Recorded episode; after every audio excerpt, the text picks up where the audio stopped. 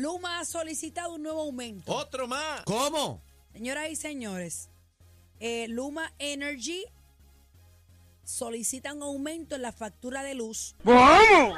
Eh, pues dice que, según la información brindada por Luma Energy, sometió unos cálculos revisados al negociado de energía de Puerto Rico que reflejan unos costos de un com- ¿verdad? de combustible más altos y un aumento en el uso del diésel. ¿Qué?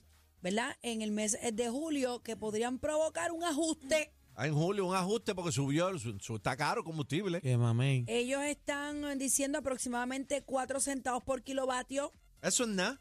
y es importante recordar que Luma no genera electricidad ni determina el impacto de los costos del combustible que tienen las tarifas pues, de los clientes.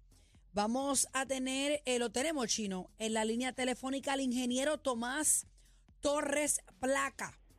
Eh, él es- Saludos. saludos, bienvenido a la manada de la Saludos. Z.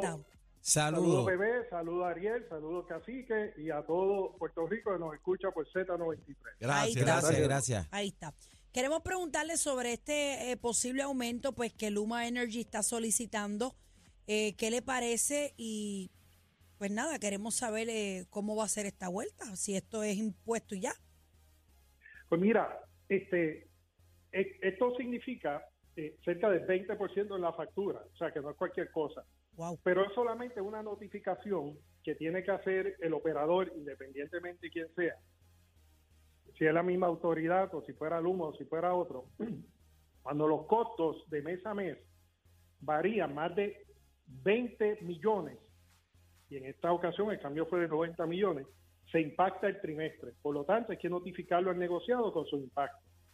Y el negociado decide si lo si lo hace efectivo para ese periodo, que en este caso ese aumento sería solamente para el mes de septiembre, pero como es una cantidad tan considerable, 20%, lo que yo entiendo que el negociado hará será eh, moverlo para reconciliación de eh, los meses de octubre, noviembre, diciembre, y ahí se diluye en tres meses, o sea que se diluye en mucho menor la recuperación de, de esos dineros en tres meses que en un mes, el impacto es mucho menor a los consumidores, y como dijo Cacique Guariel, no pude eh, identificar bien cuál fue, el costo de la gasolina está subiendo, así que mientras dependamos, eh, bebé, del barquito que llegue Ujú. con diésel, con gas natural, y no usemos nuestros recursos, que es el viento, que es la energía, que es el, el- el sol, Como que por es el ejemplo, agua como por ejemplo Energía tender renovable. ropa, por ejemplo, para no tratar, ¿verdad?, de, de, de gastar tanta luz. No, él dice para generar, ¿no? Para generar. Correcto. No, para generar, buscar Ay, ay, yo alternativas. pensé que era dependamos para del no. No, no, no, alternativa, meter una planta nuclear o algo. Perdonen, perdonen, ya yo quería sacar el cordel de ropa. Sí. No, no, no. Planta nuclear, eh, eh, ¿qué fue este? Cacique. Eh, sí, Sí, casi. No, pero son, Pues, son alternativas. Planta, planta nuclear, no me hables de eso. Yo fui miembro de la American Nuclear Society. Soy ingeniero mecánico y eso en Puerto Rico no cae. Una no, locura. no, no llega. Ah, pues, no, no, no, no. va a haber que poner- va a haber- Aquí es renovable. Aquí es renovable. ah, va, va a haber y que a- poner placas solares a todo lo que da por ahí. Y, Y lo- y se puede hacer de tal manera que podemos tener molinos de viento en, en la costa, lo que se llama offshore, entre, entre Fajardo, Vieques y Culebra, y podemos llenar eso de molinos, podemos tener paneles solares en, en la mayoría de los techos de nuestros hogares, en los parkings.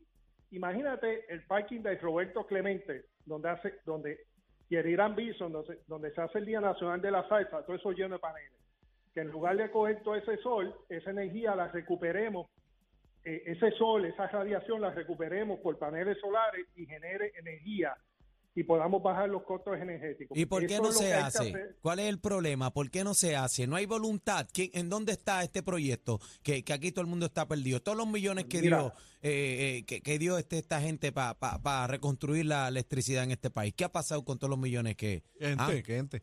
esta gente? No se hace porque no se quiere. Hay muchos intereses metidos en esto. Muchos intereses porque estamos hablando, y oye este número, entre, entre 1.500 y 2.500 millones anuales, dependiendo del costo de combustible, de compra de combustible anual para generar energía en Puerto Mira para Rico. allá. Entonces, obviamente hay muchos intereses y el proceso ha sido lento. Oye, y también, déjame ser justo también en este análisis, porque como Puerto Rico siempre hemos generado energía quemando cosas. Ah, se nos hace difícil migrar nuestra mente, más allá de los intereses económicos, la mente, la forma de pensar, se hace difícil migrar a energías renovables. Hay un eco por ahí y eso es lo que y eso es lo que necesitamos. Ok. Bueno, básicamente pues sería entonces para el mes de septiembre. Pero el aumento ya está aprobado, ¿verdad? Eso va. No, no, no, eso, eso es una notificación que tiene que hacer el operador, quien quiera que fuese, por mandato del negociado, cuando los costos exceden en la, en la alza o en la baja, eh, 20 millones. Y hay que entender que ahora mismo estamos en el costo más bajo, aún desde antes de la pandemia. Estamos en 20 centavos el kilovatio hora. Antes de la pandemia estábamos en 22. En la pandemia bajamos en 17 cuando empezamos a salir de la pandemia, que entró la guerra de Rusia y Ucrania, subimos a 34, eso fue en junio pasado, pero hemos bajado desde julio pasado hasta agosto a 20 centavos, desde julio pasado del 2022 hasta agosto de 2023 hemos bajado a 20 centavos. O sea que los cuatro, los cuatro chavos, este, según usted, los cuatro chavos, pues como quiera, vamos a estar por debajo de lo que se pagaba.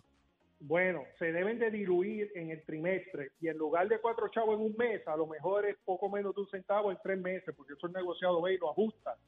Y, a lo mejor resulta en menos de un centavo y están pagando 21 centavos. Ahora, lo que sí es importante, bebé Ariel y Cacique, es que mañana se somete el plan de ajuste de la Autoridad de Energía Eléctrica para salir de la quiebra, que si el gobierno no atiende el plan de retiro de los pensionados, de los empleados públicos pensionados que trabajaron en la Autoridad de Energía Eléctrica, entre una cosa y otra, eso va a ser un aumento de un 20%. ¿Cómo? No por un mes, no por un mes, por 35 años. Sálvese quien pero, pueda. Eso es lo que hay que atender.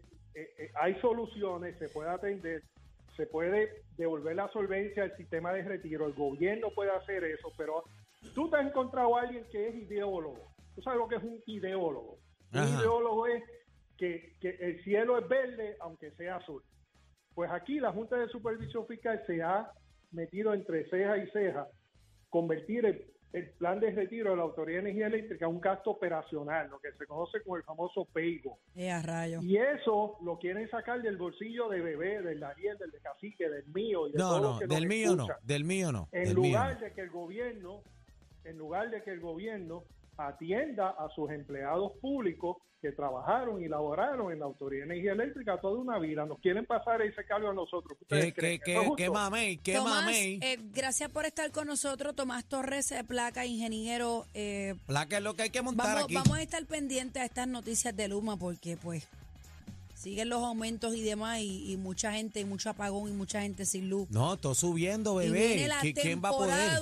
bueno, ya estamos en la temporada vamos pero viene septiembre por ahí. Gracias por estar con nosotros. Todo subiendo, nada bajando. Está feo. Somos la manada de la Z con Bebé Maldonado, Cacique y Ariel, y Ariel, la, Ariel, la, sirenita. La, sirenita. La sirenita.